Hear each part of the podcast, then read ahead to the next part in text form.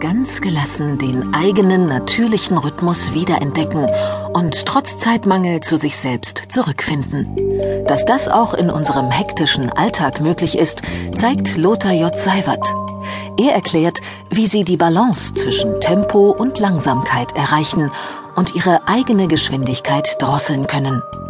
Von ihm erfahren Sie, wie Sie die permanente Beschleunigung des alltäglichen Lebens mit Ihrem Bedürfnis nach Ruhe und Langsamkeit in Einklang bringen und wie sich Ihre beruflichen Anforderungen mit Ihren privaten Wünschen vereinbaren lassen. Lernen Sie das rechte Zeitmaß zu finden und Zeit bewusst zu erleben. Entschleunigen Sie Ihr Leben, reduzieren Sie Stress und achten Sie darauf, genügend Raum für Erholung und Entspannung zu schaffen. Nutzen Sie die Chance, Ihr Leben zu ändern, solange es noch geht. Wie aber soll man sich ändern, wenn man sein ganzes Leben dazu angehalten wurde, sich zu beeilen? Gehen Sie Step by Step vor, auch kleine Schritte führen zum Ziel.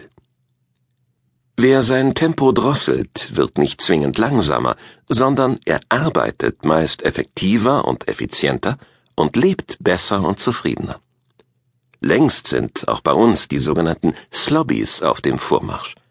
Diese Abkürzung steht für Slower but Better Working People, zu Deutsch langsamer, aber besser arbeitende Menschen. Slobbies weigern sich zu Recht, Geschwindigkeit als einziges Leistungskriterium zu akzeptieren.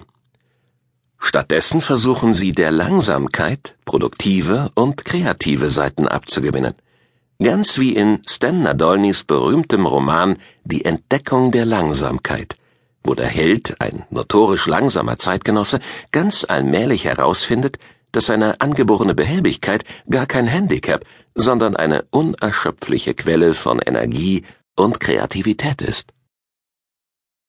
Diese Trendwende spiegelt sich auch im Verständnis von Zeitmanagement wider.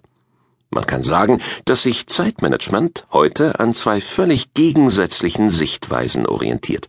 Zum einen wird es als reines Speed-Management verstanden und zum anderen als Mittel zur Zeitökologie, zu einem maßvollen Haushalten mit der Zeit. Peter, Bursche! Ist er nicht der Till Eulenspiegel? Ja, Herr, der bin ich. Womit kann ich euch zu Diensten sein? Sagt er mir rasch, wie weit es noch bis zur nächsten Stadt ist. Ich bin in großer Eile. Nun, mein Herr, wenn ihr langsam fahrt, eine halbe Stunde. Wenn ihr schnell fahrt, einen halben Tag. Haha, was bist du doch für ein Narr? Hü! Hü! Auf, ihr Narrenbeule, nach Tempo! Hü! Till Eulenspiegel ging vergnügt weiter seines Weges. Die Straße hatte viele Schlaglöcher.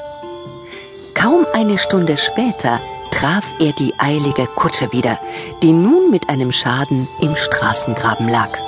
Die Vorderachse war gebrochen. Und vor Wut schäumend war der Kutscher damit beschäftigt, die Achse zu reparieren.